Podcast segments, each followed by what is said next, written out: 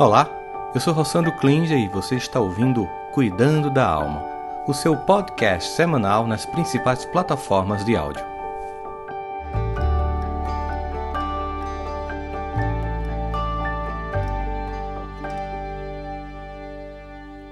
Você certamente já ouviu a frase trabalhe enquanto eles dormem talvez tenha se estimulado para pensar, talvez essa seja a minha meta, ou então dito, que absurdo, como alguém faz uma proposta tão absurda e indecorosa como essa? Ou então, trabalhe com o que você ama e você nunca vai precisar trabalhar na vida.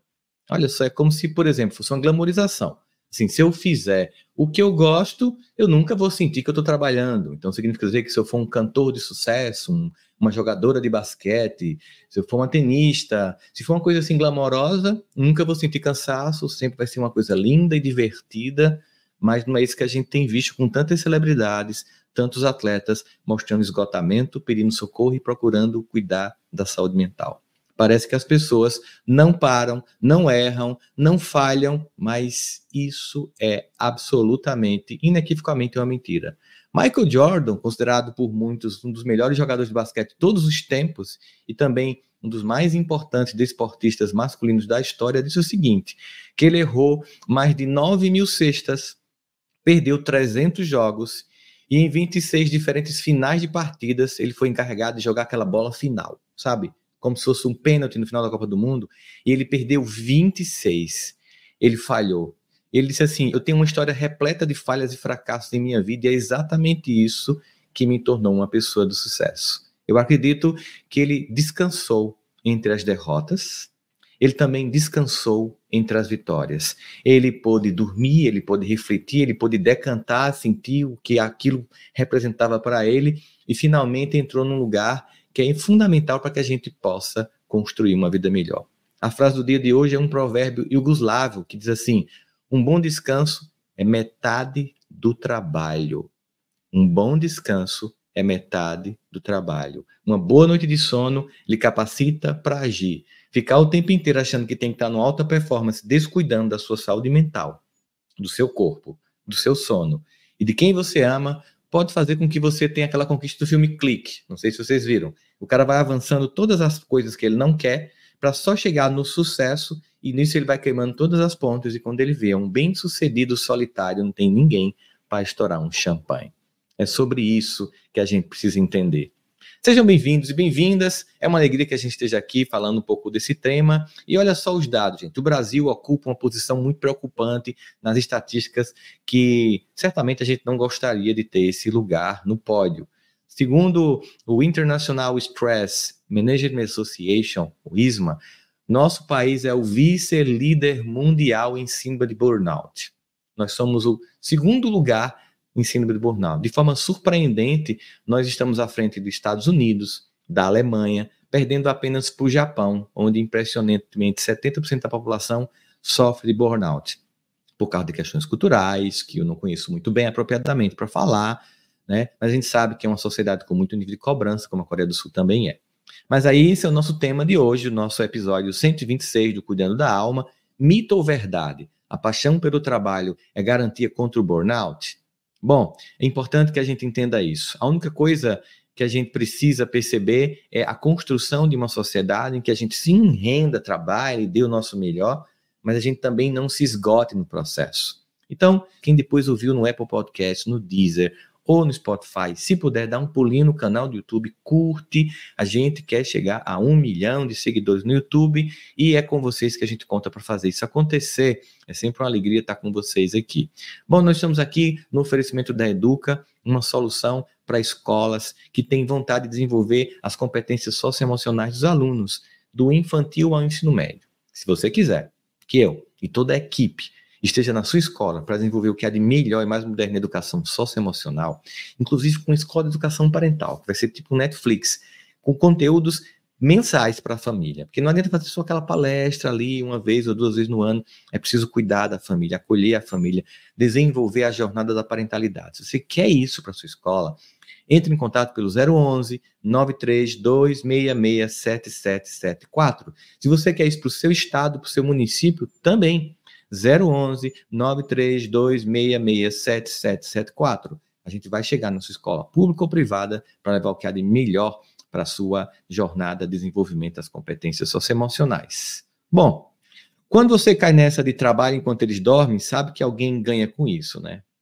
Alguém ganha com isso quando você acredita que é assim, trabalha enquanto eles dormem. Quem ganha com isso é a empresa que você trabalha.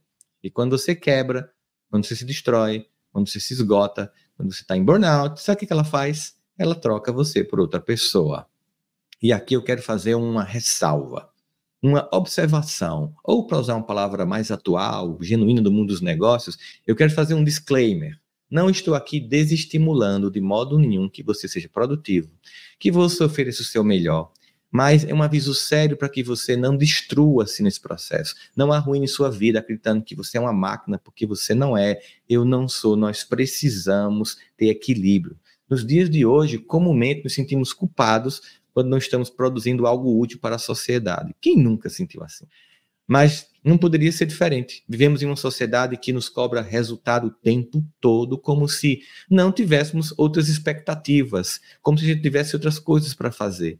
Então essas expectativas, elas são alheias, sobretudo ao nosso trabalho, acabamos ficando para trás, a gente tem um sentimento de que está perdendo espaço, que não se estiver produzindo, que não estiver entregando tudo. Agora, imagine um mundo em que a maioria das pessoas está esgotado, não devido a doenças infecciosas, mas a distúrbios neuronais, como depressão, burnout, ansiedade. Este é um mundo descrito pelo filósofo sul-coreano Byung-Chul Han, que hoje é radicado na Alemanha, em seu livro A Sociedade do Cansaço. Base hoje para o estudo em várias sociedades sobre uma sociedade que nos esgota. O que ele trouxe para os leitores é que nenhuma dessas doenças específicas é uma infecção.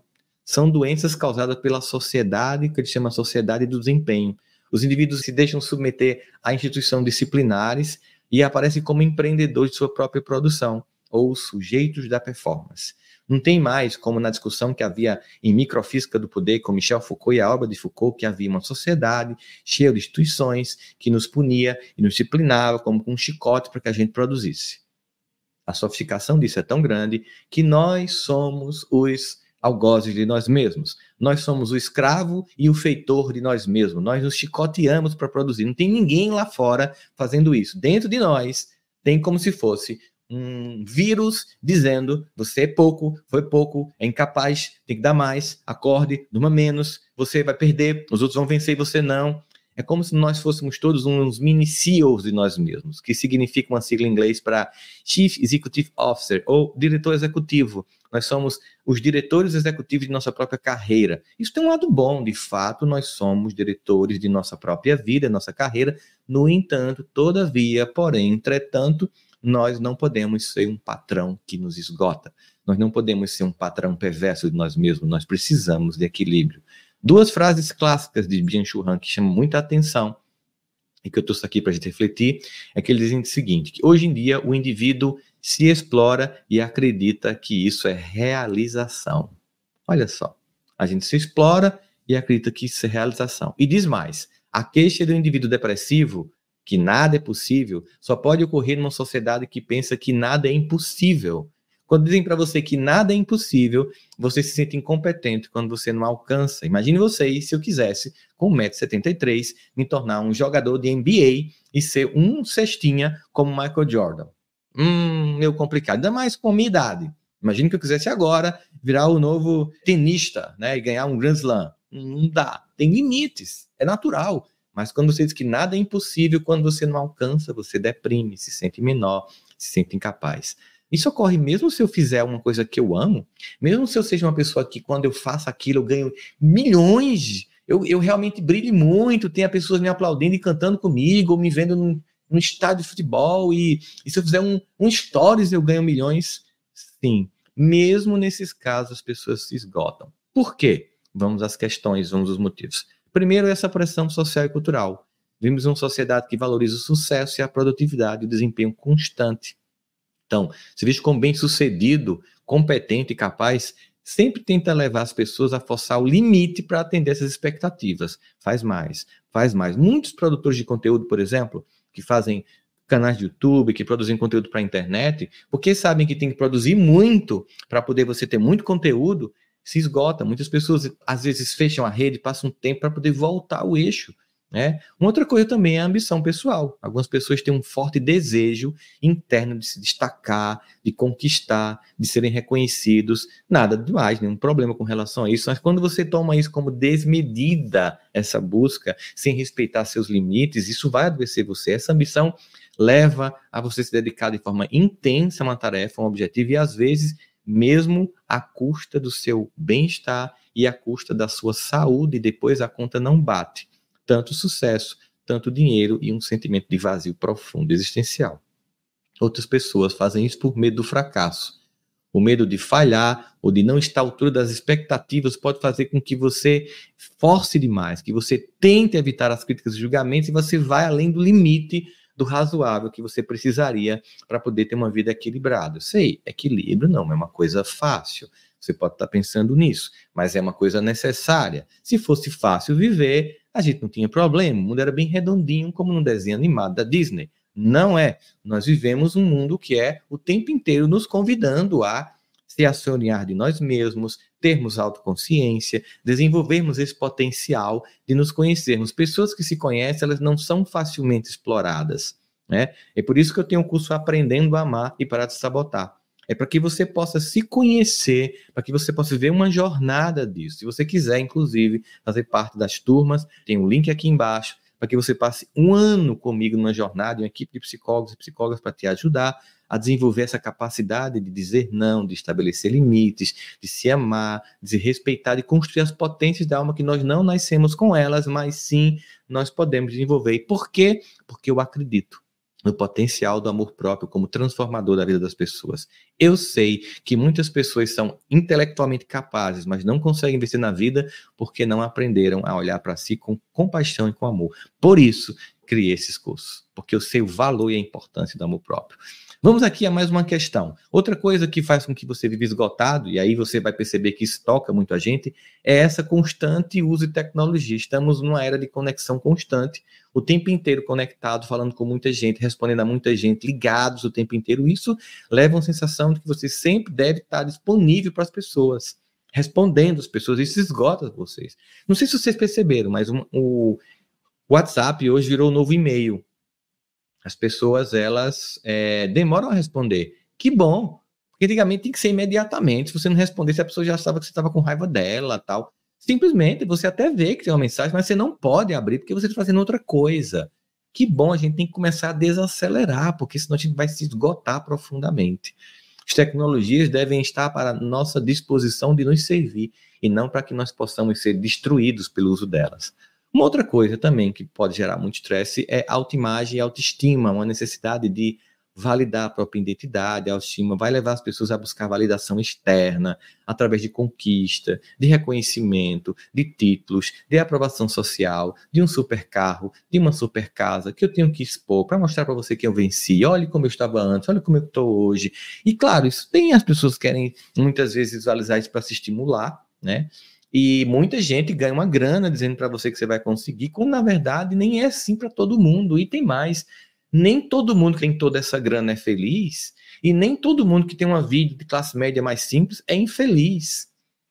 Porque se vende essa ideia de que só com um alto padrão você é feliz e os estudos mostram que depois de uma certa quantidade de dinheiro, em que você paga o mínimo de uma sobrevivência digna, não faz muita diferença sabe? Se você tá, tá andando de carro confortavelmente, se você vai pagar um carro de 100 mil, 200 mil ou um milhão, depois é só uma busca de aprovação externa, de status, é uma busca que você seja visto com respeito, com admiração, porque você ainda não centrou-se para perceber isso.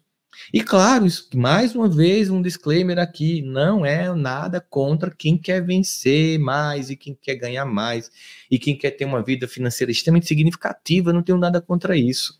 Busco também isso, só que não é o centro da minha existência gravitacional.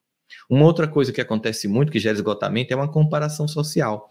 As redes sociais, em particular, elas criam um ambiente onde é fácil comparar-se aos outros. E esse, essa comparação ganha um status de loucura, porque hoje em dia não é com a prima, não é com o cunhado, não é com a irmã, não é com a vizinha de condomínio, de rua, é com quase todo mundo. Parece as redes sociais a música da Xuxa. Todo mundo tá feliz, tá feliz, menos você, né? Todo mundo no domingo de manhã deve estar assim numa praia, vendo o mar, postando a foto de um camarão, e você de manhã de pijama, vendo o Rossandrão falar, cuidando da alma, tomando uma xícara de café. E daí, tá feliz com teu pijama? Tá feliz com sua havaiana com meia? Tá feliz com sua caneca de café meia quebrada com aquela camisinha surrada que é boa de dormir? Isso é vida. Não se compara com as pessoas. Então, essa coisa faz com que você fique sempre com sentimento interno de nunca validar o que você conquistou. Claro, algumas pessoas tentam vencer, ganhar muita grana, trabalhar pra caramba, porque elas querem fugir de problemas internos. Elas querem, através do trabalho de muitas realizações, fugir de dramas familiares, fugir de dores, fugir de traumas. E é por isso que muitas delas, quando chegam lá em cima, caem porque não cuidaram da interioridade, não cuidaram da autoconsciência, não cuidaram de se conhecer, de saber de onde vem essa dor, de onde vem essas feridas. Às vezes as pessoas, elas lançam o trabalho, elas têm um projeto para evitar lidar com as dores emocionais, com os traumas não resolvidos. Além disso, existem as normas e expectativas que tem no trabalho, todo canto. Olha, fulano ali ainda continua aqui, você já está arrumando sua mala para ir para casa? Como assim? É uma pressão para você se adaptar, para você dar sempre seu melhor. E aquela coisa, depois você se esgota, você é descartado. Eu fiz uma série com a Petra Chaves na CBN sobre relações tóxicas. Inclusive, tem muito episódio sobre relacionamento tóxico aqui no Cuidando da Alma que você pode buscar depois, que vai te ajudar muito sobre isso. Tem também sobre aprender a dizer não, aqui no Cuidando da Alma. Busca lá sobre aprender a dizer não, a dar limites, vai te ajudar muito nisso. E ela me contou, é, a gente fez uma, uma, uma série de seis episódios sobre relacionamentos tóxicos. E essas, esses episódios eram sobre relações afetivas. A dois, sobre relações tóxicas. No entanto, meu amigo Jaime Ribeiro, sócio comigo da Educa, ele me contou que um amigo dele encontrou ele em São Paulo e disse: Jaime, foi sócio do Rossandro, né? Sou. Sabe que ele fez uma série na CBN sobre relações tóxicas? Sei. Ó, diz ele para não passar na empresa tal. Uma grande multinacional de tecnologia que existe no mundo e que tem também uma sede no Brasil, lá em São Paulo. Diga ele que ele não passa lá na frente da empresa. Aí já me perguntou por quê? Porque muitos diretores, muitos profissionais ouviram a série sobre relações tóxicas e pediram demissão. Porque perceberam, pelo que ele falou, que a empresa era extremamente tóxica. Então, veja só, você tem que pensar que você tem que buscar um ambiente Claro, não vai pedir demissão amanhã, porque você tem boletos para pagar, mas um ambiente que você não seja esgotado, que você seja cobrado como adulto, porque você tem que alcançar metas, como qualquer pessoa numa relação de trabalho sabe disso, mas tem um limite de respeito, de tolerância. Então, existe uma outra coisa também que gera isso aqui, que são as recompensas externas. Se há muito incentivo financeiro, promoções, recompensas bem tangíveis ligadas ao desempenho, isso vai fazer com que você se esforce e vá além dos seus limites. Você fica pensando, caramba, se eu fizer um pouco mais, vou ganhar mais. Se eu ficar um pouco mais acordado, eu vou ter mais resultado. Se eu fizer mais uma visita a um cliente, eu vou vender mais, vou ter uma nova comissão. Quando vê, você perdeu o aniversário do seu filho, você não chegou no aniversário do seu esposo, você não foi a velórios, não foi a festas, você estava sempre dormindo, você estava cansado, você não estava vivendo, nem usufruindo do que você ganhou. Percebe isso? Há também essa internalização de valores, que à medida que os valores da sociedade foram internalizados, e que você tem que produzir, tem que produzir, tem que produzir, você começa a acreditar que seus valores intrínsecos estão ligados à produtividade. Vamos agora a alguns exemplos para que a gente possa entender isso de forma mais clara. Exigências exageradas. Imagina um cirurgião apaixonado pelo seu trabalho pode enfrentar jornadas extenuantes e plantões consecutivos, levando você a um desgaste físico e mental muito grande. Outra coisa, por exemplo, dificuldade em estabelecer limites. Imagine um professor que adora ensinar, que pode se ver constantemente levando o trabalho para casa, corrigindo provas até tarde e compromete seu descanso, relação com os filhos. Falta de recursos, por exemplo, um designer gráfico que, por exemplo, gosta de criar, mas não tem um software adequado, não tem um, um computador correto, mas é cobrado para produzir. Imagina, por exemplo, pressão por resultado, um atleta profissional que ama o esporte, mas a pressão por vitória e desempenho vai levar ao esgotamento físico. Imagina, por exemplo, dinâmica ao trabalho, um cientista que pode amar a pesquisa, mas o ambiente laboratorial que ele trabalha é competitivo, não tem colaboração, e as pessoas se desgastam emocionalmente. Ou então, falta de reconhecimento. Imagina um jornalista que é apaixonado, por exemplo, por contar histórias, mas não é reconhecido por seus superiores, mesmo fazendo sucesso com suas matérias com o público.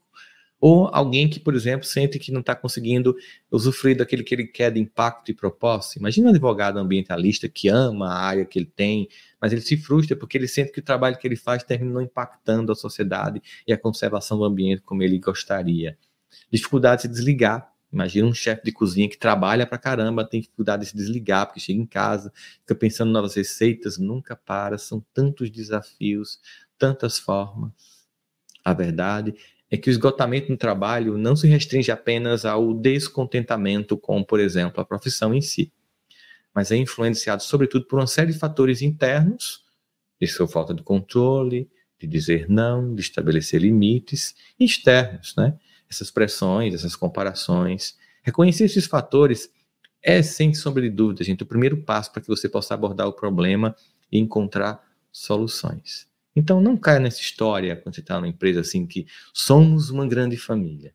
Frases assim, algumas vezes, elas escondem abusos, assédios, promessas não cumpridas. É igual aquele namorado e aquela namorada tóxica que promete pra caramba e quando você entra no namoro, se ferrou. No dia que você resolver discordar e resolver revelar que você tem vivido uma relação tóxica, que você não está 24 horas disponível para sua empresa, você vai ser substituído, substituído. E nunca esqueça, o nosso relacionamento com a empresa é sempre comercial, não familiar. Sim, é necessário entregar o nosso melhor, porque nós somos adultos, temos um acordo, respeitando esse acordo com os nossos limites. Senão, você vai ser o seu pior algoz, você vai ser o CEO mais destrutivo da sua própria vida e você não quer isso para você. Ernest Hemingway, que foi um escritor norte-americano, autor de Por Quem o Sino Tocas, um dos livros mais famosos dele, ele ganhou o prêmio Pulitzer e ganhou o Nobel de Literatura. Mas olha o que um ganhador de Nobel de Literatura que alcançou o auge da escrita disse: Eu ainda preciso de mais descanso saudável para trabalhar no meu máximo. Minha saúde é meu capital principal e eu tenho que administrá-la inteligentemente. Percebe? Ele administrava não somente a carreira, que fez ele ganhar um Pulitzer e um Nobel Literatura ele administrava a saúde emocional dele. Ele administrava de forma inteligente, porque ele sabia que a partir da saúde emocional ele conseguiria produzir qualquer coisa. Se você quer ajuda nisso, conta comigo no Aprendendo a Amar e parar de sabotar. Mais uma vez, o link aqui está embaixo, porque a gente está aqui, porque a gente acredita que alguém que sabe gerenciar as próprias emoções, alguém que sabe desenvolver a capacidade de se conhecer, consegue alcançar os resultados que deseja sem se esgotar no processo. Um beijo no coração. Até lá. Bye bye. Tchau, galera. Espero que você tenha gostado do nosso podcast de hoje. Este conteúdo é transmitido ao vivo todos os domingos às 10 da manhã pelo meu canal do YouTube. Trouxemos este conteúdo para as plataformas de áudio para que você possa continuar cuidando da alma durante a semana.